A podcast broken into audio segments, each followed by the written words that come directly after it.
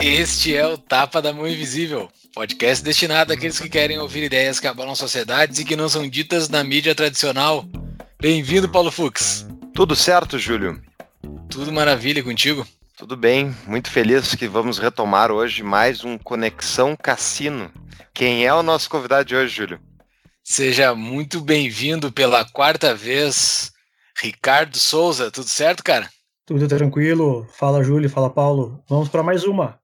Mais um, mais um Conexão Cassino. Diretamente, a gente não chama oficialmente de Conexão Cassino, mas já está praticamente sacramentado, já que todo episódio contigo é um episódio que segue uma certa linha de pensamento que eu acho que a gente vai seguir agora. Estamos indo para o quarto episódio com o Ricardo. Quem não ouviu, quem não conhece o Ricardo, escutem depois desse episódio, o episódio 23, onde nós falamos sobre o século do totalitarismo, o século 20. Falamos no episódio 52 sobre a Revolução Russa e falamos no episódio 88 sobre um personagem disso tudo chamada Olga Benário, que envolve Brasil, nazismo, União Soviética e tudo mais. Escutem esse, esses episódios depois deste, porque neste episódio nós vamos falar sobre um tema delícia, unanimidade dentre os convidados do Tapa, né, Fux? Exatamente, o golpe da proclamação da República, né?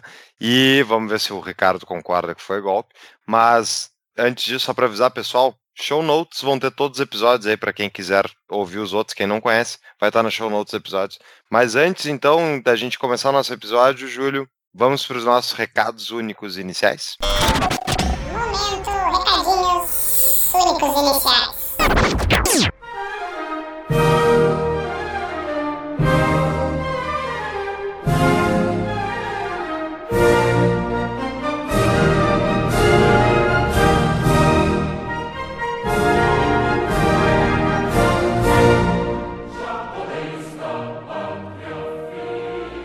Isso aí então, Paulo. Que episódio, que aula. Isso aqui é a aula que uh, eu não tive no meu ensino fundamental, ensino médio, nunca tive. Também eu estava nem aí para a proclamação da República naquela época. Mas que aula, cara. Pô, o Ricardo é sensacional. Uhum, com certeza. E é interessante pensar, né? Como tem elementos de novo, né? Que nem o episódio que a gente fez sobre a Olga, é tipo, as coisas no Brasil são cíclicas, assim, elas vão acontecer. E, e diga-se passagem, infelizmente, o que eu acho que vai acontecer vai passar 25 anos, 30 anos, e vai, vai, talvez não a gente, mas outros vão estar fazendo um podcast sobre como os anos 2020 eram parecidos com Exatamente, cara. Ah, é, uma, é, um, é o dia da marmota, né? A gente tá trancado sempre na mesma coisa, assim. País não, não sai disso aqui nunca, velho. É verdade. Mas é isso, pessoal. A emancipação individual é o único caminho para a libertação. E saia do Brasil, saia da cabeça do Brasil, vá viver a sua vida, porque o Brasil é cíclico. Proclame a sua individualidade. Ah, essa é uma boa frase. Guarda para o slogan.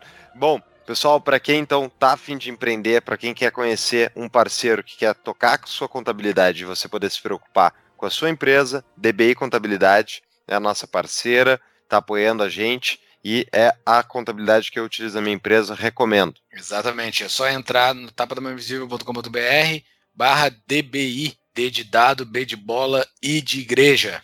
E fale que você foi através do Tapa, porque já tem ouvintes nossos indo procurar a DBI, então a gente quer saber se você está buscando os nossos parceiros.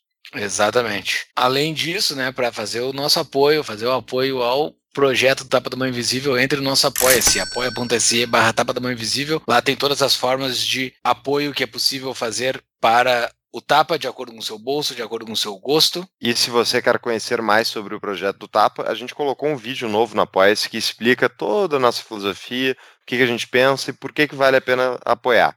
Então, se mandar, é, se mandar o nosso apoia para um amigo lá, o cara vai ter a explicação lá de o que, que é o Tapa lá dentro. Exatamente. Bom, para você que quiser então gastar os seus bitcoins ultra valorizados, que agora vai bater o recorde de novo depois da, sei lá, décima morte dele anunciada pelos comentaristas Quanto tradicionais. que já tá o Bitcoin? Tá 70 mil? Ah, nem é como é, tipo. É, 60, 70 mil. A gente tá em, em outubro de 2020, isso vai ficar pra história. O Bitcoin está entre 60 e 70 mil. Uma micharia para quem está ouvindo em 2025. Uma micharia. Então, quem quiser nos doar os bitcoins, tem a nossa carteira do Tapa, né? Doar, eu digo, para ganhar as mesmas categorias do Apoia-se. Pode doar lá, tá tudo no site. Tem os nossos outros patrocinadores, pedimos que vocês entrem pelos nossos links para demonstrar então que a gente está enviando tráfego para os nossos patrocinadores. E demais itens, Amazon, quem quiser comprar livros, entre pela nossa lojinha, a lojinha do Tapa que está lá no Exatamente. site, junto Exatamente. episódio. Hoje No tem site vários, tem né? tudo.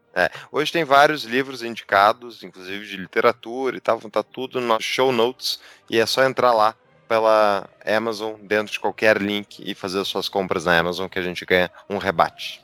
Exatamente. E todas as novidades do TAP estão no tapadomeiovisível.com.br. Lá tem a livraria que o Paulo já falou, os artigos, eh, os canais de WhatsApp e Telegram e cadastro na nossa base de e-mails e todas as nossas redes sociais. Nos procurem no Instagram, Facebook, Twitter e YouTube. Deixa o seu like ou deixa o seu dislike. Se deixar dislike, a gente vai conversar porque tu não gostou do episódio. Vamos bater um papo. Isso. E nos sigam e ative o sininho e coisa arada. É isso aí então, Paulo. No YouTube tem rolado muita discussão, né? Muita conversa. Exatamente. é uma coisa comentar. bem surpreendente. Então, Ah, quer Vamos- comentar sobre o episódio? Então vai lá no YouTube.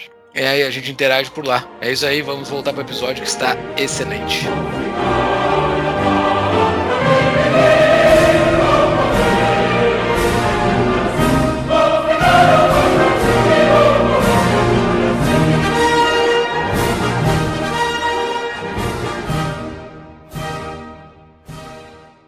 E para quem não conhece o Ricardo, quem não ouviu os episódios com ele, fala o breve currículo dele já vamos pro assunto que a gente tem muita coisa para falar, Júlio.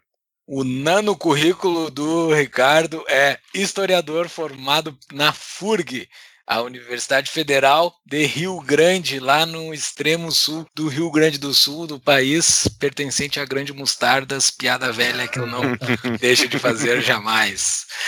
Ricardo, como o Fux falou, como eu já falei também, nós temos uma unanimidade aqui dentro dos convidados do Tapa, que quando a gente aborda em alguma coisa, em algum assunto que a gente está falando, quando se fala da proclamação da República, o cara fala meio que já se atira assim. O cara, sem a gente cutucar, a pessoa já fala: Não, que não foi proclamação da República, foi um golpe. Todo mundo sempre faz essa ponderação. Estamos invicto. Todo mundo que fala da proclamação da República, esse fato que ocorreu no dia 15 de novembro de 889, diz que foi um golpe. Só para a gente passar essa regra inicial, qual é a tua percepção sobre essa terminologia? Bom, não tem dúvida de que foi um golpe, na verdade é uma quartelada, né? Se chama quartelada, tropas na rua, e o Deodoro da Fonseca foi o líder de tudo isso. Mas nesse episódio nós vamos tratar basicamente das fissuras na monarquia brasileira, uma monarquia que só com Dom Pedro II, só no segundo reinado, levou praticamente 50 anos. Então dá para se imaginar a quantidade de desgastes acumulados durante esse tempo para chegar nessa gota d'água que é a proclamação da República em 15 de novembro de 1889. E eu até puxei aqui porque tem muita gente que é saudosista da, da monarquia, né? E do, do Império, Brasil Império. Eu acho que eu, eu acho que a terminologia chama muita atenção, né? Uma vez no exterior eu falei para um, um pessoal da Nova Zelândia que o Brasil tinha sido um império, eles abriram os olhos, ah, império, Brazilian Empire. Ninguém conhece, ninguém sabe. E as pessoas, eu acho que elas talvez valorizem mais do que deveriam só por ter esse nome, porque eu até fui ver aqui, é difícil de achar, né? PIB per capita da história do mundo, 1800 a 2016, índice da Oxford, vou botar no show notes. América Latina estava localizada, enfim, abaixo da média do mundo de PIB per capita. Né, eu vou botar o Brasil logo mais aí. Ou seja, os nossos gestores públicos até então estavam piores do que a média do mundo. Então, talvez pensar um pouco. Eu não sei, Ricardo, qual é a tua opinião de forma geral? Assim, tu quer dar uma apanhada? O que estava acontecendo antes da gente chegar nessa situação da proclamação? Bom, é, é necessário já destacar de saída que o Brasil era o único país que tinha um rei, certo? Um imperador, nas Américas. Então isso já destoava completamente do clima que se vivia no continente. Tá? E o, o, Dom Pedro II ele foi acumulando desde de, assim as, os problemas com, por exemplo, com o exército, com a, as elites políticas, elites econômicas e inclusive eclesiásticas, eles foram se avolumando a tal ponto que, vejam bem, um regime que é tido como elitista, que é uma monarquia, ele termina em 1879 abandonado por todas essas elites e com algum respaldo popular. Vejam o paradoxo. Muito por conta da, da abolição da escravatura. Né? Mas isso aí agora nós vamos conversar com mais vagar e mais pontual essas questões todas. Os outros países da América já tinham feito a sua independência, assim como o Brasil também já tinha feito, mas a independência deles foi uma transição de regime também, né? Passou Exatamente. de monar de regime De colônia, monárquico para, de colônia, eles pararam, passaram de colônia a ser repúblicas. O direto. Foi de ser colônia e virou uma monarquia. Com um Exato. príncipe português, que era o Dom Pedro I, né? Que era herdeiro do trono português também, né? Exato. Ele era Ele retorna a Portugal e vira Dom Pedro IV em Portugal. o Dom Pedro I. O Dom Pedro I nosso vira Dom Pedro, ele vira rei em Portugal também. E daí aquela questão que ocorreu com o Dom Pedro II, que ele era muito pequeno para assumir o, o trono, não é que ele entrou nessa situação porque o pai dele morreu, não. Ele entrou nessa situação porque o pai dele foi para Portugal. Não, a mãe morre cedo, ele com cinco anos, em tese ele já é o, o rei do Brasil, né? Em 1831 ele já é o rei do, rei do Brasil. Claro que aí tem o, período da regência, tem os, os regentes, primeiro regência trina, depois re- regência una, e em 1840, com 15 anos, ele se torna imperador de fato. né? E assim, a- o, o exército, no caso, que é o grande responsável pela, pela proclamação da República, ele era uma instituição que, desde essas, essas, todos os tumultos que ocorreram do período regencial, alguns membros do exército estavam envolvidos. Então isso ajudou a criar na monarquia uma certa desconfiança em relação à instituição. Não obstante isso, se vocês observarem as outras repúblicas na América Latina, estavam sempre envolvidas em lutas de facção onde os militares estavam envolvidos. Então, os militares foram sempre um pouco escanteados pela monarquia porque eles eram mal vistos. né? Uhum. E, bom, com a, a Guerra do Paraguai, já vou avançar um pouco aqui no, no tema, surge no Exército Brasileiro um senso de corporação que não existia até então. né? O Exército era muito desprestigiado. tá? Então a gente vai- pode pensar assim: o, a- o Império chegou a criar uma guarda nacional que era organizada regionalmente, inclusive para enfraquecer o Exército, né? para tirar a força do. E isso, em algum momento, com o passar dos anos, com todas as outras questões que a gente vai falar aqui, acabou por culminar nesse, nesse 15 de novembro. E a gente já veio antes, na verdade, a, a monarquia ela já veio enfraquecida também pelo período da regência, né? A regência foi o período que tiveram o maior número de revoltas Sim, contra e a tentativa de esfa- esfacelamento do país. né? E só para pontuar o meu ponto, pontuar é cacofonia não dá. Só para ilustrar o ponto que eu tinha comentado antes, a gente está falando aqui de PIB per capita, né? ou seja, pega o PIB nacional e divide pelo número de pessoas no país. Né? Obviamente, os indicadores aqui são difíceis de serem, não são tão bem medidos quanto hoje em dia, mas em 1900, a América Latina tinha um PIB per capita de 1.365 dólares, enquanto o Brasil, isso é ano, né, pessoal? Enquanto o Brasil é 606 dólares e o mundo ele está acima da América Latina. Então, só para vocês verem que realmente não está tendo um bom desempenho, né? Eu não sei sobre o período da regência, assim, Ricardo. O que tu pode nos pontuar que tu acha que é mais importante? a própria chamada Revolução Farroupilha, né, a Guerra dos Farrapos, é uma dessas dessas dessas primeiras, primeira não, porque a Inconfidência Mineira também é que no caso já na, ainda no período colonial, uma tentativa de separação e instauração de república. Aliás, sobre a Inconfidência Mineira, que ela ocorre no mesmo ano da Revolução Francesa, né, os envolvidos na, na Inconfidência Mineira, muitos deles eram estudantes de, de Minas Gerais que tinham estudado em Coimbra e tinham tomado contato com as ideias, ideias francesas e um deles, inclusive, estudando medicina na França, teve contato com Thomas Jefferson. Certo? Os Estados Unidos já eram independentes naquela, naquele momento ali, e ele buscou, inclusive, um apoio do Thomas Jefferson. Thomas Jefferson disse que não poderia apoiar a Inconfidência Mineira formalmente, mas que seria muito bom se o Brasil se tornasse também uma república. Ah, que teve vários momentos, uh, várias oportunidades que o Brasil teve no passar dessa história que poderia ter ido pro lado certo e acabou não indo pro lado certo, né? Acabou se abraçando em ideais mais toscos, né? É, é, é, é complicado. Por exemplo, quando eu estava falando da Revolução Farroupilha, é a mesma questão. É mais um surto republicano que, que ocorre no Brasil, né? uma guerra que dura 10 anos do, do, do sul contra o centro. Né? E, na verdade, se nós vamos uh, colocar um, um, ponto que é chave nessa questão da, do fim, da, da, queda da monarquia brasileira, é a centralização. Né? A, a, monarquia brasileira passou a ser acossada cada vez mais pelas elites regionais, né, que não, não tinham espaço eh, nem político, nem administrativo, e também uma questão fiscal, porque o recurso todo ia para o centro, né, ia tudo para a corte. Então esse é um, esse é um fator, fator primordial para a gente analisar essa questão da, do final da monarquia. Todos os recursos iam para o centro. Não, lembro. Isso é a história é. do Brasil. Pois né? é, pois é. A gente, a gente vê uma questão, uma questão que remete a, esse, a essa época e hoje. E como tu estavas falando, Paulo, de não entender por que existem saudosistas em relação à monarquia, né? existem saudosos em relação ao império, ou a ter um rei ou algo do tipo, é porque a nossa república também não é uma república, né? Não existe, se vocês forem observar a história da República Brasileira, o que caracterizaria uma república? A separação entre o que é privado e o que é o que é público. Mas essa separação a gente não consegue enxergar em relação à política brasileira, à administração brasileira. Os interesses privados estão sempre, parece que na frente dos interesses públicos. Então, existe uma frustração em relação aos ideais republicanos no Brasil. Exato. E também é, o nome é República Federativa do Brasil, também não é um federalismo também. Também que é isso que a gente vai entrar também no fim Porque não é uma união de estados, não, é uma, não foi uma união de estados. Existe um, um país que é fragmentado. E não estados Exato. que se unem para formar um país. É o contrário. Ter uma renda extra é sempre importante. Agora, na Mutual, além de lucrar investindo, você pode gerar uma renda adicional como agente autônomo de crédito. Traga bons tomadores e investidores e receba até mil reais por cada empréstimo ou investimento efetivado. Entre pelo link do Tapa para nos ajudar a medir o tráfego enviado para os parceiros. Conheça mais em tapadamãoinvisível.com.br barra mutual.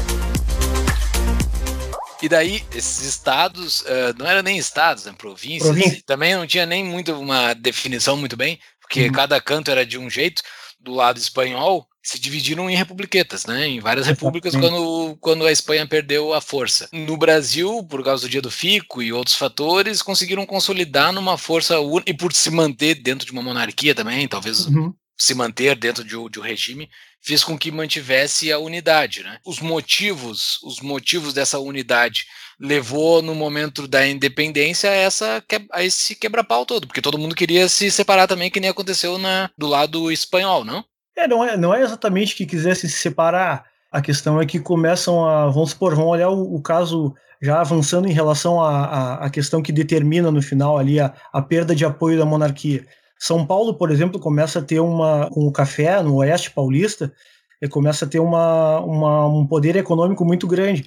E existia uma subrepresentação dentro da monarquia, da, da política paulista, e a questão uh, fiscal também, a cobrança, os, os, os impostos que advinham da venda do café, por exemplo, não retornavam para São Paulo. Então, essa é uma história que também a gente escutou aí algum tempo atrás, que os, o Sul sustenta o, né, o Centro, o, enfim, o Nordeste, não sei o quê. É uma história que a gente também acaba, acaba repetindo. Então, o Dom Pedro II ele foi perdendo, foi perdendo as bases que sustentavam a monarquia ao longo do tempo. É claro que o, a atacada final vem com a, com a força do exército, mas quando chega o 15 de novembro ele já não tem ninguém para ficar do lado dele. É ah, impressionante, isso. né? Que ele sai do país dois dias depois, né? É um negócio assim, não tinha apoio nenhum, né? Coitado. Não, ele foi, ele foi muito. É, até essa questão da, da, do exílio da família imperial é uma questão até se dá para considerar um pouco triste, assim, porque ele governou o país por 50 anos e ele saiu escorraçado do Brasil, né? Ele morreu, morreu na, em, na França, morreu é, triste, flagrantemente triste, porque ele sentiu como uma ingratidão. Né? O Deodoro, inclusive, era amigo dele. O Deodoro Sim. da Fonseca era amigo dele. Mas tu é, é, difícil de fazer agora juízo de valor sobre as pessoas, tá, passou tanto tempo e tem variadas motivações de todos esses agentes que participaram, mas não dava para se classificar como o império dele, ele ficou 50 anos no, no, no, poder e o império dele não tinha um bom desempenho. A, é, a uhum. razão pela qual existia tanto conflito interno era justamente porque era um país mal gerido. Não acha, Ricardo? É, eu, eu tento concordar que era um, que era um, um país mal gerido.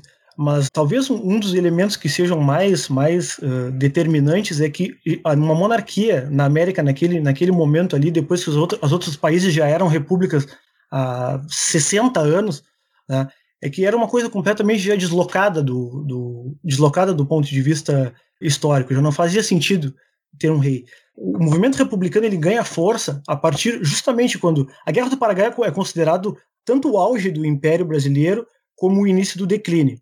Tá? Por quê? Porque nesse momento é o momento que o exército toma, toma um sentido de, de corporação. Só para contextualizar, qual é o ano da Guerra do Paraguai? A Guerra do Paraguai começa em final de 1864 e termina em 1870. E em 1870. cai.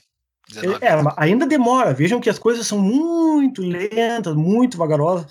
Só que 1870 tem um outro marco, que é o Manifesto Republicano. O Manifesto Republicano ele ataca principalmente as questões da Carta da Constituição de 1824.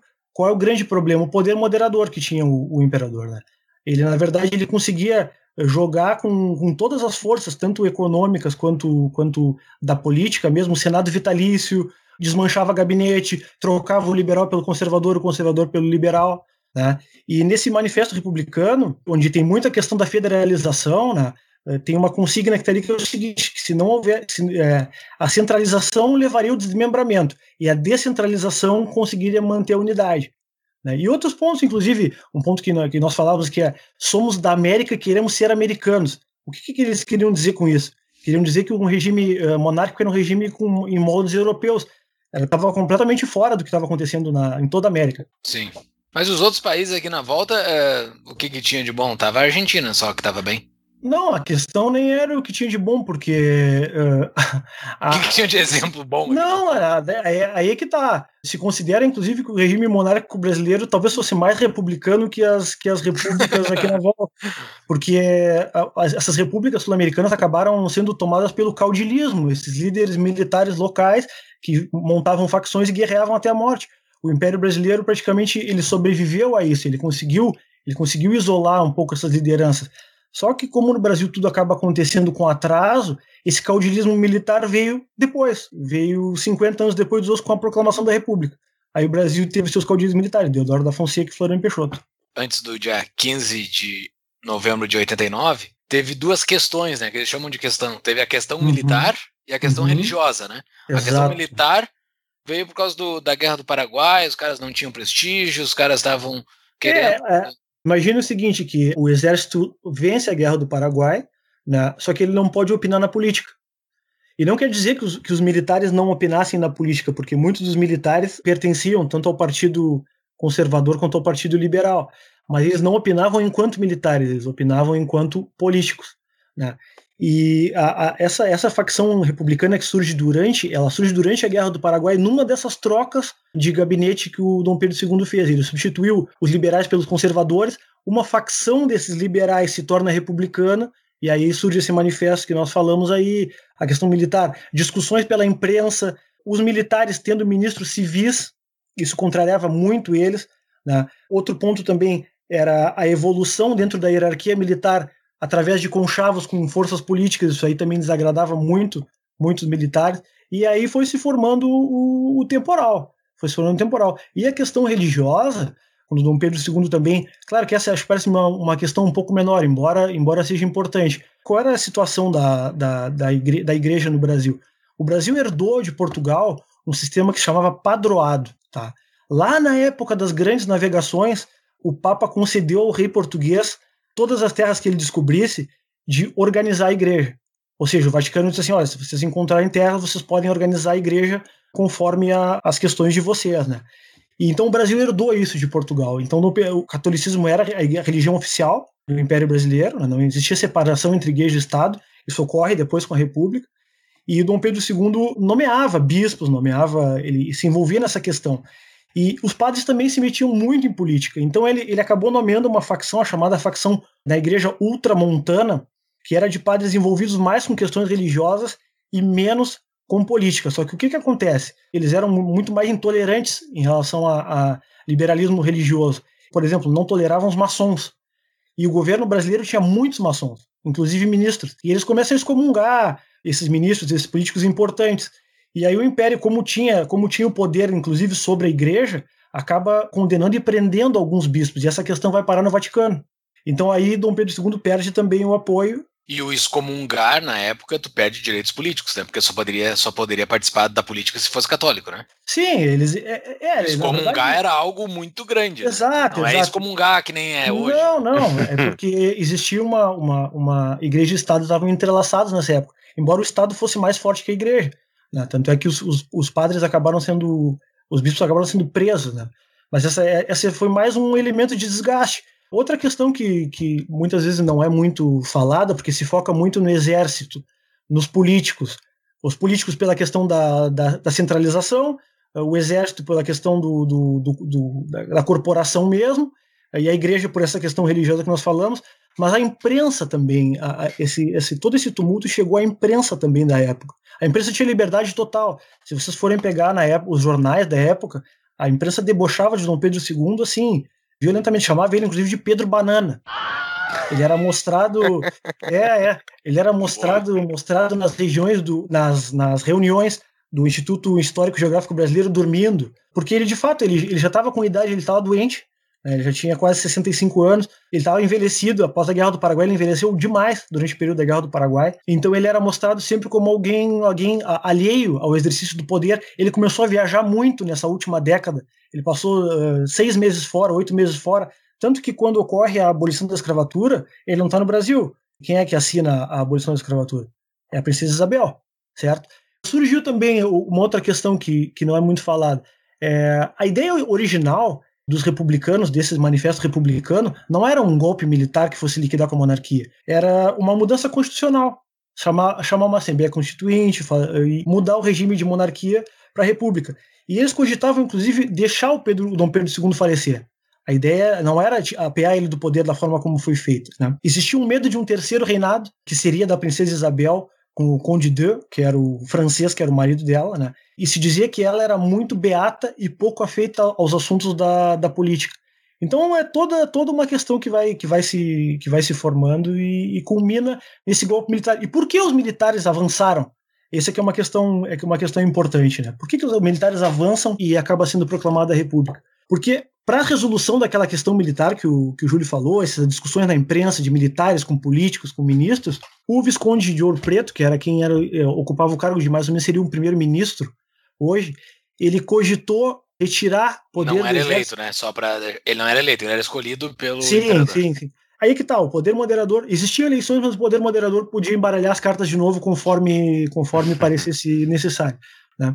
O Visconde de Ouro Preto ele, ele, ele acaba começa a surgir boatos de que ele vai desmobilizar o exército, vai passar os membros para essa guarda nacional que já existia. Né? Com a abolição da escravidão surgiu uma. Olha, olhem, vejam só. O Império foi escravista durante praticamente Sim. todo, todo o tempo. Né? E com a abolição surge, em defesa da monarquia, uma guarda negra, formada por escravos libertos. Então começa a surgir, começa a surgir a ideia de que essa guarda negra vai lutar contra o exército, porque o exército é visto como republicano, que leva. O Deodoro ele, ele dá, dá o golpe de 15 de novembro para depor o Visconde do Ouro Preto, não é para ele terminar com a monarquia. Só que ele, ele acaba sendo informado de que quem vai entrar no lugar do Visconde do Ouro Preto é o Gaspar da Silveira Martins, que é o inimigo dele, vinha daqui do Rio Grande do Sul, e aí liquida com a coisa Essa toda. História é muito boa. É, você tem um vídeo, vai estar no show notes, o vídeo do Peninha, falando é. sobre como o Gaspar Martins, na verdade, ele havia transado com uma mulher que o Deodoro gostava há 10 anos atrás no Rio Grande do Sul. Que o Deodoro, eles eram inimigos, exatamente. E eles eram o Deodoro estava no exército na parte do Rio Grande do Sul 10 anos antes. Então foi por isso que caiu a República. Saber se não é um exagero, mas que é interessante pensar, certas motivações humanas sempre há, né? E daí, assim, isso, tem boatos que dizem que isso aí foi um boato implantado pelo Benjamin Constant no ouvido do Deodoro, da Fonseca, só para fazer o Deodoro da Fonseca aquartelar, porque ele não queria aquartelar, né? Não Exato, queria. ele não queria. Ele tava, não queria. tava em casa, tava de boas. Junto Inclusive, com surgiu um boato. né? Exatamente, também, também. Surgiu o boato de que tinha, existia uma ordem de prisão contra o Benjamin Constant e contra o Deodoro da Fonseca. E que justo quando ele estava indo em direção ao Campo de Santana, se não me engano, no Rio de Janeiro, alguém gritou Viva a República! E ele disse, cala a boca aí, rapaz, não tem nada a ver com isso. Ou seja, acabou sendo uma coisa quase de improviso. Né? Que nem. Como tudo no Brasil. É, que nem foi a, a proclamação da independência também, né? Também. Sorry, mas o, eu vou botar esse, esse vídeo do Peninha Esse vídeo também. é muito bom. Você já deve ter ouvido falar na nossa apoiadora desde o episódio 4, a CapTable. Essa fintech nasceu para propiciar investimentos em startups para todos. Mais de 10 projetos já foram lançados com sucesso, com apoio de mais de 2 mil investidores engajados, tornando assim a CapTable um ecossistema de encontro entre recursos e inovação. Muito mais do que só um investimento, investir via CapTable é a oportunidade de estar em contato com startups inovadoras e ter ganhos além de financeiros. Para conhecer mais sobre essa baita empresa, veja no nosso site uma entrevista com um dos sócios dela. Acesse tapadamãoinvisível.com.br barra cap.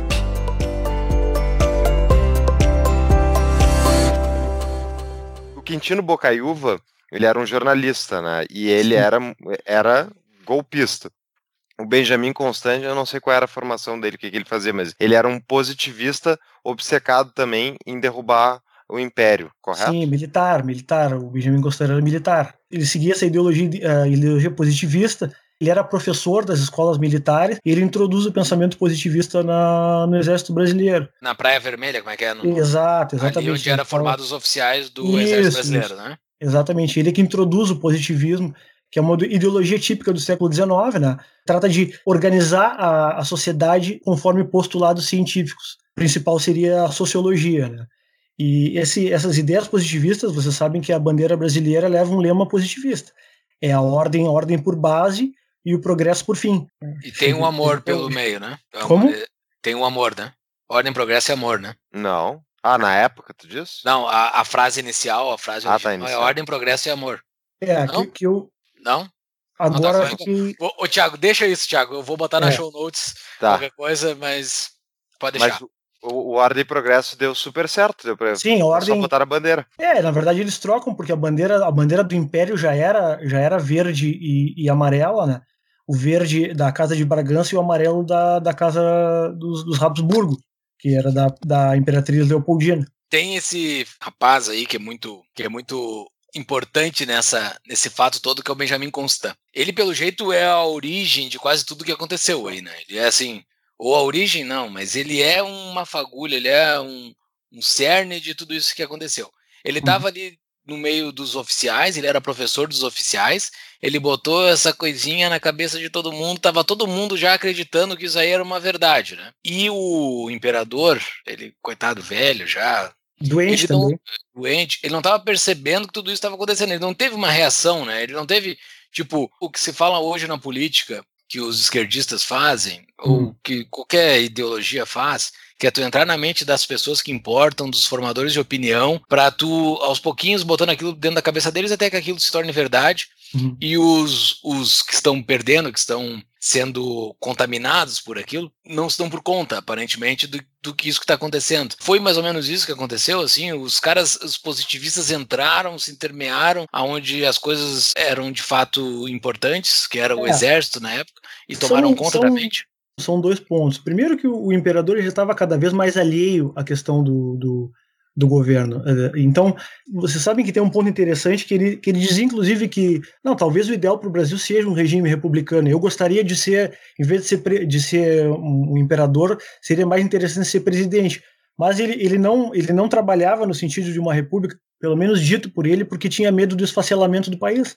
né? E assim, ó, dentro desse movimento republicano, aí é que está uma questão. Os positivistas eram uma parte, existiam os outros que eram os ligados a, um- a uma questão mais liberal, né? porque os positivistas também eram centralizadores. Sim. Eles acreditavam no governo central forte. Então, assim que é proclamada a República, começam os confrontos entre os civis, que eram em sua maioria liberais e, e- e ligados a, a, a uma ideia de federação, e os positivistas que acreditavam numa ditadura republicana. E a, a Revolução Federalista que acontece no Rio aqui no Rio Grande do Sul tem origem justamente nesse, nesses dois polos de poder, de força republicana. Não existia uma unidade ideológica no movimento republicano, entende? Entendi. Isso, quando eu estudei o federalismo, a Revolução Federalista, pelo que eu vi, assim, ela foi muito importante na história do Brasil e a gente não entende muito bem o que, que ela foi, assim, de fato importante. E tem essa figura do Gaspar Silveira Martins, que foi o cara que era odiado pelo Deodoro da Fonseca, que pelo jeito é um cara extremamente com um pensamento muito próximo pró-liberdade do que se diria hoje, assim. Era um cara que queria que os estados fossem menos dependentes do centro, ele Uhum. estava brigando por isso, e quando tudo isso se esfacela, quando, quando se tudo isso esfacela, não, acon- acontece o 15 de novembro, se concentra esse poder, como é que ocorre essas, essas brigas para puxar o poder de volta, assim? Porque o, o a Revolução Federalista foi Uhum. uma das coisas, mas só aconteceu no Rio Grande do Sul, aconteceu em outros pontos, essas revoltas Claro. anti-centralização? A revolta importante uh, em relação ao centro, né, em relação à capital do país, que era o Rio de Janeiro na época, é a revolta da Armada, uma revolta da Marinha, que ela é praticamente concomitante. Porque o que, que acontece? A Marinha, a Marinha tinha uma formação mais aristocrática e a Marinha acabou canalizando o descontentamento dessas elites, elites locais contra essa hegemonia do exército. Né? E houve um, uma, um confrontamento tanto do Deodoro como do Floriano em relação aos parlamentares também, porque tem uma Assembleia Constituinte em 1890 e sai uma nova Constituição, com limitação dos poderes do presidente. Mas só que o presidente não quer ter limitação dos poderes para impor uma ditadura republicana. Então tem fechamento de Congresso, tem perseguição a opositores. Aí o Deodoro da Fonseca cai por uma conspiração dentro do, do próprio no seio militar e sobre o Floriano Peixoto. E Floriano Peixoto faz exatamente a mesma coisa. Também é uma figura autoritária chamado Marechal de Ferro. Né? E aí se levantam essas revoltas, tanto a revolta, revolta, da Armada, que é uma revolta da Marinha, e a revolta, Revolução Federalista no Rio Grande do Sul, que é em nível local, mas acaba subindo, chega, chega a Santa Catarina, enfim. E vejam que depois que esse foco de rebelião é debelado na, na capital do país, muitos desses militares da Marinha acabam também se envolvendo na confusão aqui no, aqui no Rio Grande do Sul o Rio Grande do Sul teve muitos players envolvidos aí no meio, né? Foi talvez a, a influência central veio através desses players aqui que foram o lugar onde o positivismo, o lugar onde o positivismo foi mais forte no Brasil foi no Rio Grande do Sul. Tanto é que em Porto Alegre, se eu não me engano, até hoje tem um templo positivista. Exatamente, abandonado ali na Avenida João Pessoa. É. E o Rio Grande do Sul foi, foi governado praticamente por três décadas pelos, pelos positivistas, né? Começa lá com Júlio de Castilhos e depois vem Borges de Medeiros Borges Medeiros governa 25 anos no Rio Grande do Sul durante a República Velha. E eram os inimigos do Gaspar Silveira Martins, né? Mas exato, do Assis Brasil. Esse... Assis Brasil. Brasil. exato. Ah, outro, outro positivista uh, relevante também é nome, é nome de rua em Porto Alegre, Demetrio Ribeiro. Danger,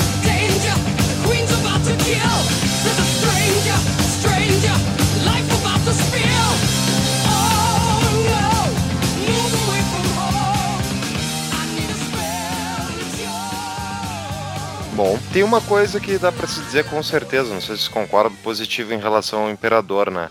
Que ao ser uh, retirado do poder, ele não esboça e ele vai contra qualquer ideia de uma revolta, de lutar contra militarmente, né? De, de iniciar uma, um conflito armado. Isso é não, é verdade. Isso, isso ele sequer, ele sequer eh, cogita. Porque muitas questões podem ser ditas em relação ao Império Brasileiro. A principal, sem dúvida, que é a grande mancha do Império é a escravidão. Né? Porque assim, ó, o imperador ele percebia que aquilo, que aquilo era errado, que existia uma, situa uma situação de iniquidade ali. Mas ele era muito brando em relação a, a, a as coisas aconteciam muito vagarosamente, né? Então ele não era um abolicionista, ele estava no campo dos emancipacionistas, né? Até que vocês forem ver, é abolido o tráfico, 1850, lei do ventre livre, 1871, 21 anos depois. Depois, lei dos sexagenários, 1885 as coisas iam andando uh, muito devagar. O Dom Pedro II tem essa mancha da, de permitir praticamente durante todo o reinado dele a questão da escravidão. Mas quando ele é apeado do poder, ele não cogita instaurar, digamos, seria uma guerra civil dentro do Brasil. E ele nem teria, não teria apoio também, Paulo, porque todas as elites, militar, eclesiástica, política, financeira, já tinham abandonado ele. Né?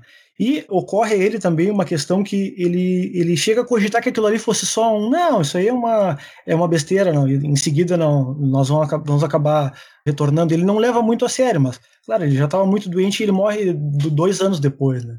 Impressionante, né? Daí os caras tomam o poder, instauram no ano seguinte a nova Constituição.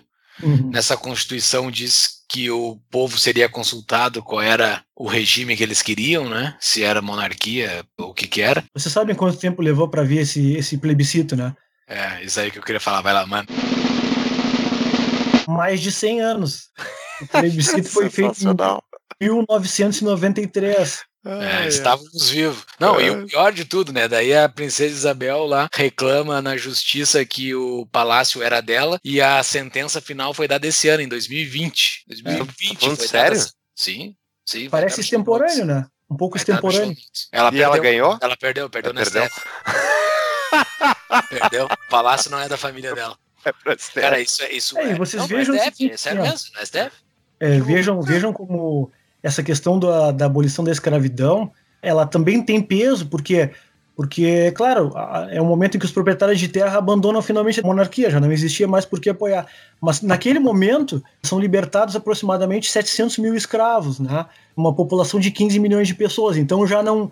O, o contingente de escravos já não era tão grande como, como havia sido anos antes. E daí, para se fazer uma república, para os caras entendiam que algumas coisas tinham que ser alteradas, principalmente os símbolos da pátria, né? Os Uhum. heróis, essas coisas tudo, porque eu aprendi na escola que o verde é das matas, o amarelo é das riquezas e Não, o não. azul é do céu, né? Não. Não, não tem nada a ver com isso, né? Não, Verde não. Bragança, amarelo Exato. Habsburgo e, e Exato. no meio teria o brasão. Isso, era, antes era o Brasil Imperial e depois ah, o Círculo Azul com as estrelas dos estados e o Ordem e Progresso, que é o lema, o lema posi- positivista. E daí Sim, é. buscaram heróis antigos, reconstruíram. Exato, um deles é o Tiradentes. Um deles é o Tiradentes. né? O Tiradentes é, é- se transforma em herói nacional porque, claro, durante o período, o final da colônia e o período do Império, Tiradentes era muito mal visto, era um sujeito visto como um subversivo.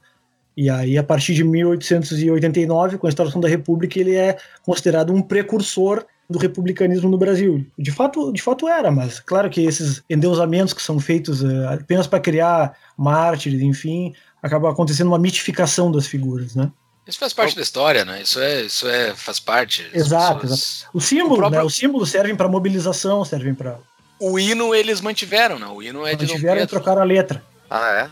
Ah, essa eu não sabia. Sério? Sim, é. Doideira. Eu vou botar. Ô, Júlio, depois tu me manda aí pra eu botar no show notes desse processo do palácio, eu vou colocar.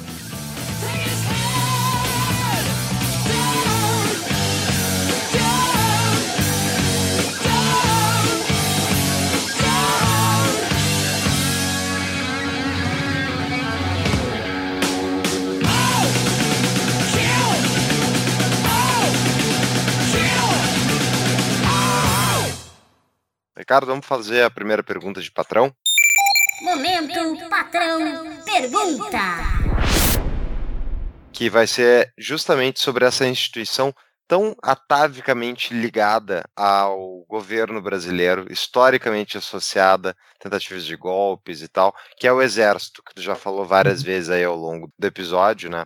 A pergunta, então, do, do nosso patrão Matheus é justamente sobre o quanto o Exército Nacional deixou de consequência, quão importante, então, foi para a formação do próprio Exército essa ideia de eles darem o golpe e eles tomarem a frente nesse processo de mudança de governo. E o quanto será que isso não está atavicamente ligado ao que aconteceu com o Exército depois, com vários outros envolvimentos? Sim.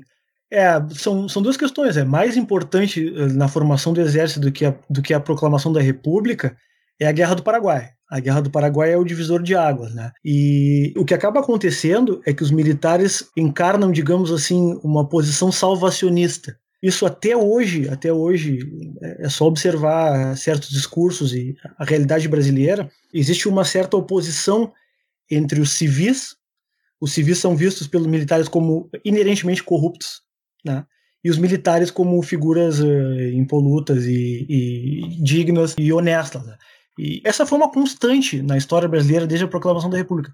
Tem o tenentismo dos anos 20, que é um movimento semelhante, o golpe militar de 64 e, e por aí vai.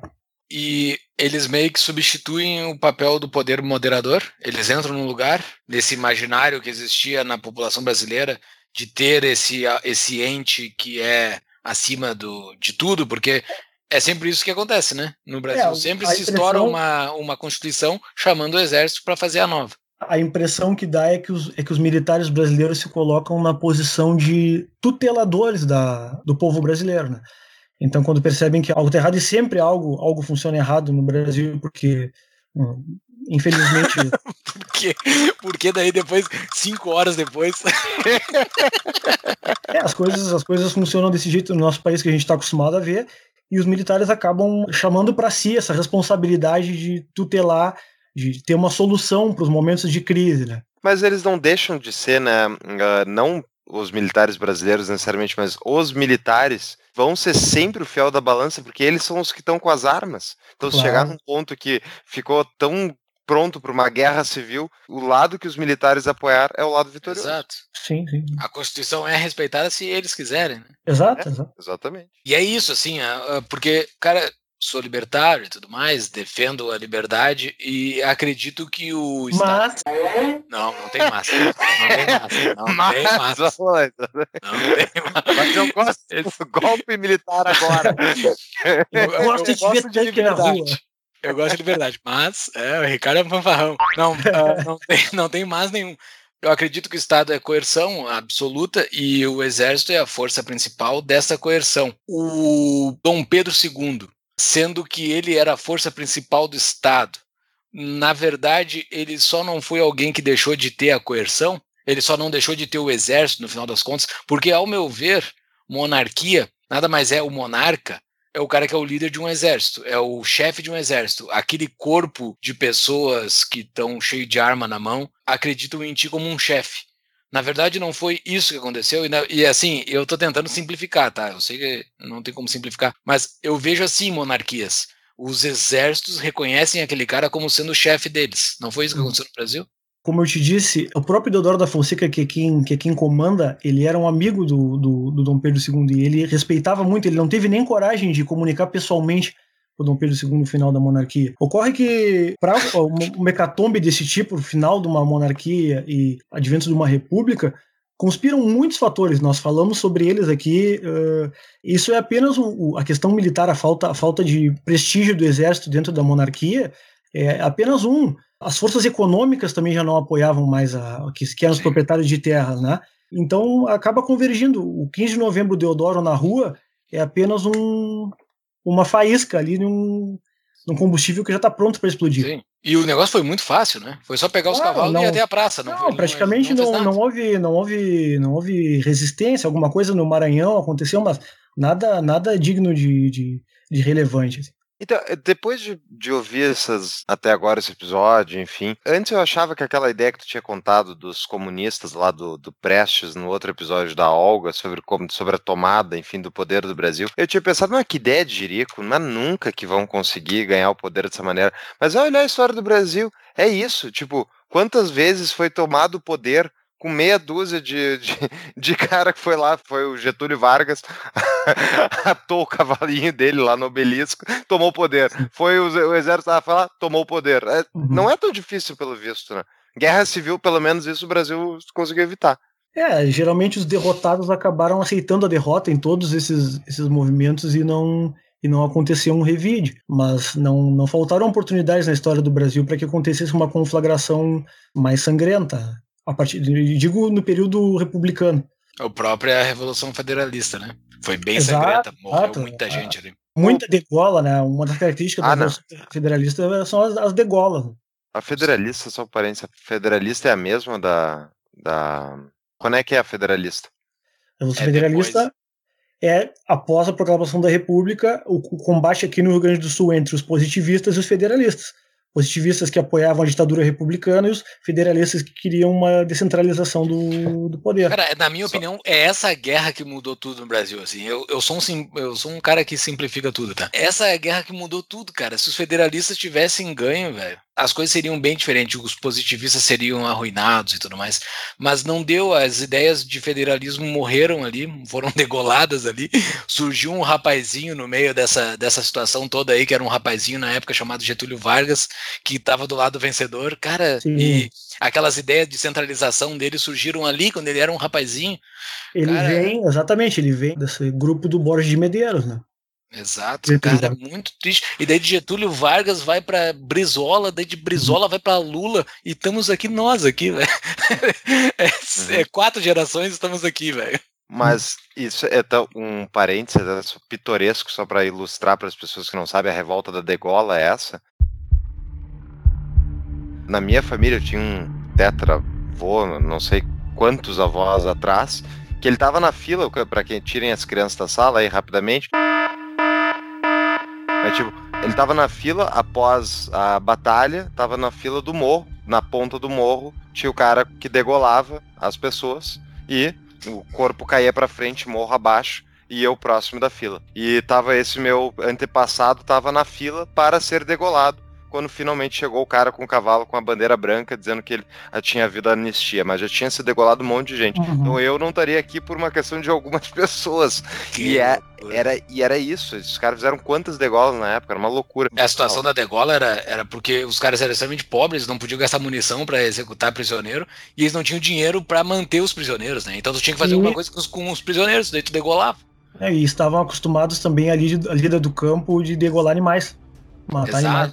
E castravam os caras. Tinha também. muita negócio prática. era um negócio- Tinha muita prática com, com as faquinhas. E voltando então para a questão do positivismo, né? O Benjamin Constant é o grande personagem, talvez, do positivismo na proclamação da República. O quanto tu acha, Ricardo, que o positivismo influenciou? Essa é a segunda pergunta do patrão do Felipe Castro, né? O quanto o positivismo influenciou então nessa nossa primeira Constituição republicana e depois nas, nas conseguintes, obviamente. Não, o problema nem era, nem era a Constituição, porque a Constituição ela, ela teve uma tendência liberal. O problema foi, de fato, a figura dos- do, do presidente, do Deodoro da Fonseca e do Floriano Peixoto, que não aceitaram a limitação constitucional ao, poder dele e fecham o Congresso. Então, o problema não estava na Constituição. A Constituição terminou com o Senado vitalício, tinha do Império, terminou com o poder moderador. né? Agora, quem estava no poder não, não aceitou essa limitação do constitucional, digamos assim. Por isso que nós tivemos um caudilismo tardio, que não aconteceu lá na independência do Brasil, aconteceu no, durante o, a proclamação da República. Muito doido. Ricardo, a gente falou bastante de positivismo aqui, né? Como é que tu define o positivismo? O que, que é essa ideia? Tu falou que é uma ideia que é bem do século XIX, mas explicando assim, o que, que é isso? Ah, o positivismo é uma é uma é uma o ideário surgido no pensamento do Auguste Comte, Auguste Comte, que era um francês do século XIX. Ela pregava um, o etapismo. O etapismo pode ser visto também em outras ideologias que a humanidade precisa passar por essa etapa, é, depois uma outra etapa e uma uma etapa seguinte. No caso do positivismo, nós temos três etapas: uma etapa teológica, uma etapa metafísica e etapa científica, que seria essa, na verdade, é uma ideologia de progresso. O que, que acon- aconteceu de mais importante durante o século XIX? É a Revolução Industrial. Né? Então surge, acompanhando aquele crescimento todo da, da indústria, da química, o caminho para implementar um regime baseado nessas ideias positivistas, tendo a sociologia como base, seria uma ditadura republicana. Ocorre que essa ditadura republicana ela via democracia, direitos individuais, liberdade como questões uh, menores. O que importava era um, um comando que levasse a sociedade, que levasse a humanidade ao progresso. Tanto é que o positivismo se, se denominava a religião da humanidade. Que bárbaro. Mas isso, isso tá vigente, então, porque tu me descreveu um negócio que eu tô vendo acontecer aí na TV Liga Globo ali, tá dando isso. Tu descreveu, descreveu o grande reset. Exato. que barbaridade, cara. Mas As em- ideias velhas, aquelas sobre as quais eu já falei para vocês, Uhum. as ideias velhas com novas roupagens são, são um clássico do Brasil.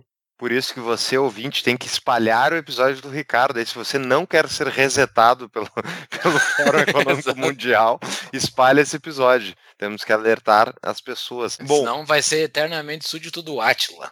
É cientista. Tem que ouvir o Átila. É cientista.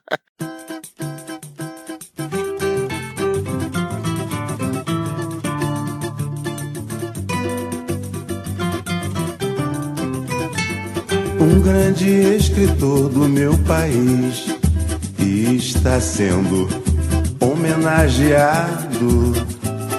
Joaquim Maria Machado de Assis, romancista consagrado. Bom, tiveram representações nas artes, na, na cultura, que é uma coisa que está sempre associada a mudanças culturais e logo políticas, Ricardo. Comenta para nós quais foram as, as obras que impactaram esse período. É, essa é uma questão interessante, porque muitas vezes se obtém uma compreensão melhor de um período num romance, na literatura, por exemplo, do que num livro de história. E dois livros muito importantes trataram desse, desse momento de transição aí da monarquia para a república. Um deles é o Esaú e Jacó, do Macha- Machado de Assis, e o outro é Triste Fim de Policarpo Quaresma, do Lima Barreto. No livro do Machado de Assis, tem dois gêmeos, que um deles é republicano e o outro é monarquista. Eles passam o livro todo se digladi- digladiando sobre as ideias um do outro, e finalmente chega a República e acabam os dois eh, virando políticos. Né? E tem uma cena nesse livro que é muito interessante. Existe uma confeitaria, e a confeitaria se chamava Confeitaria do Império. Era de um sujeito chamado Custódio. tá? E o Custódio mandou pintar a plaquinha, a plaquinha já estava meio apagada, né? E nesse tempo que ele mandou pintar a plaquinha, foi proclamada a República. E ele entra em contato com o pintor e diz assim: ah, não, e agora? Vai colocar a confeitaria do, do Império? O que, que eu vou fazer? Aí ele vai conversar com outro personagem querendo se aconselhar. O que, que ele faz? Ele mantém a confeitaria do Império? Ele muda? Aí ele pensa: não, vamos, vamos colocar então confeitaria da República.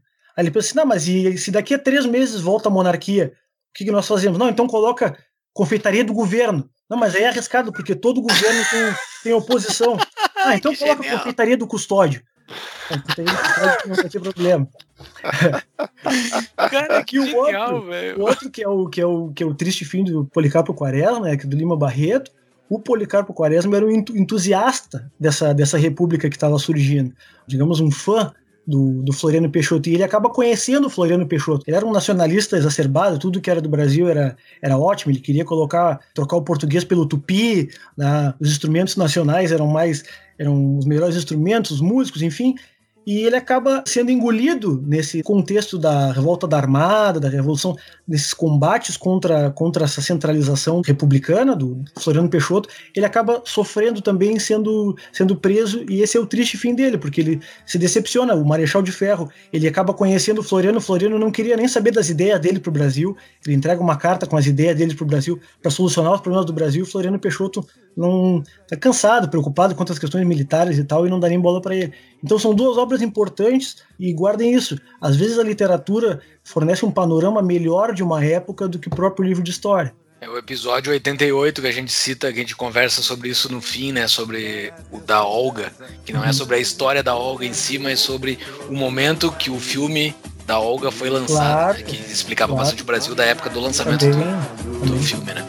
Joaquim Maria Machado de Assis, romancista consagrado, nascido em 1839, lá no Morro do Livramento, a sua lembrança nos comove, seu nome jamais cairá no esquecimento.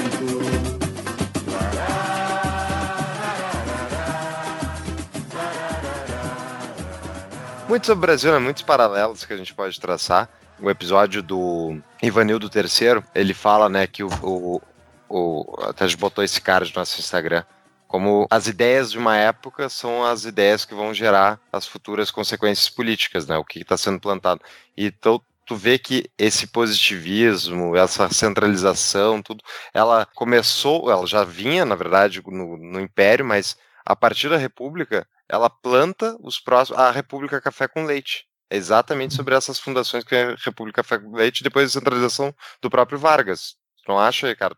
Não, o que acontece, na verdade, é, e aí é que está a questão do, de, de um projeto nacional, que eu tenho até medo de quando alguém diz que tem um projeto nacional, mas uh, o, o Brasil ele acaba, acaba uh, sofrendo essas idas e vindas. Então, assim, ó, existia uma centralização na monarquia, aí se consegue com a República teoricamente ocorreria descentralização, não ocorre porque os dois primeiros presidentes militares são autoritários e querem manter o poder sobre o país todo. Aí vem a República do Café com Leite, que é descentralizada, né? Inclusive, se vocês forem ver, uma, uma questão importante que acontece é que o imposto de exportação, e o Brasil era um país exportador, agroexportador, não vai mais para o centro, ele vai para os estados. Né? Essa é uma questão importante. Mas a partir de 30 volta a centralização de novo, aí 46 e, enfim, uh, o Brasil vai nesse, oscila, vai e volta, mas existe um predomínio do, do centro, que é no caso Brasília, né? não tem dúvida sobre isso. o Brasil vai nesse vai e volta, mas tem mais volta do que vai, né? É. Pois. Então tá, cara. Assim, eu acho que deu para entender. Quem quer entender um pouco sobre esse feriado, nós vamos lançar esse episódio um pouquinho antes desse feriado, que ninguém sabe o que, que é, só quer ir pra praia, só quer fazer alguma coisa. Quem é daqui de Brasília não vai pra praia, né? Mas o pessoal só quer aproveitar e pouco se importa com o que tá acontecendo. E é isso aí, né? Programação da República, esse golpe. Eu ia vir hoje com a minha camiseta da seleção brasileira, porque eu só tô vindo com camisetas alusivas aos episódios. Eu ia vir com a minha camiseta da seleção brasileira hoje, porque é camiseta de golpista, né? Então eu ia vir fantasiar de golpista, mas então tá. Uh, e eu ia comentar, na show notes vão estar esses livros, inclusive o de Machado de Assis e o Lima Barreto, vão estar na show notes. Tem mais algum livro que tu quer recomendar, Ricardo? Chaves, Como dizia meu velho avô, se quiser chegar a ser alguém, devore os livros. Quê? Que devore os livros. É, pessoal, uma obra de uma obra de referência sobre essa transição da monarquia para a república é Os Bestializados do José Murilo de Carvalho. E por que bestializados? Ele toma uma, uma expressão que foi dita por, um, por um, uma pessoa que acompanhou na época, um jornalista, que disse que o povo assistiu à proclamação da República bestializado, não entendeu o que estava acontecendo. não tem é. nada a ver com isso. O que está acontecendo? É, o que está acontecendo? Um desfile militar? O que, que é isso?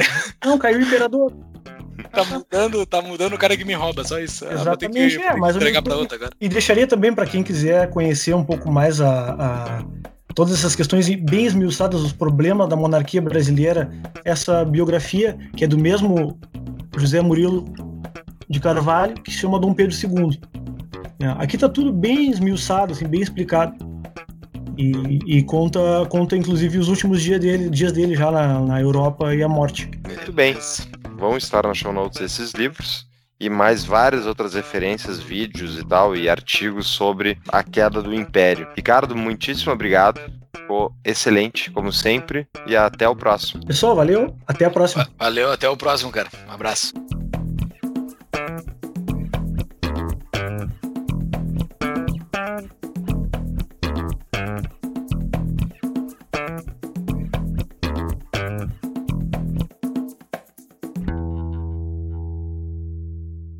É isso aí, né? Programação da República, esse golpe. Eu ia vir hoje com a minha camiseta da seleção brasileira, porque eu só tô vindo com camisetas alusivas aos episódios. Eu ia vir com a minha camiseta da seleção brasileira hoje, porque é camiseta de golpista, né? Então eu ia vir fantasiar de golpista, mas eu acabei. Camiseta desenhada por um pelotense, tu sabe disso, né? Camiseta da seleção brasileira? Um pelotense, claro. Não Aldir Chile, Aldir Chile é o desenhista da camisa da seleção brasileira, ganhou um concurso no, em 60, anos 60, se eu não me engano. A de 58 é ele é um pelotense, Aldir Schle, é o criador Aos, da camiseta amarela. Aos 70 e poucos por cento da nossa audiência que não são gaúchos, vocês uhum. entendem como é que é a situação do gaúcho, né? Qualquer coisa que tu fala, tu vai dizer isso é coisa do gaúcho. O Fux falou, o Fux falou no momento do episódio ali, mas como tem gaúcho importante na história? Né? não, pro mal, pro mal. Até, mas até pra isso gaúcho mas, puxa, né, velho? Pra isso tem, pra isso tem de sobra. Interessante essa história.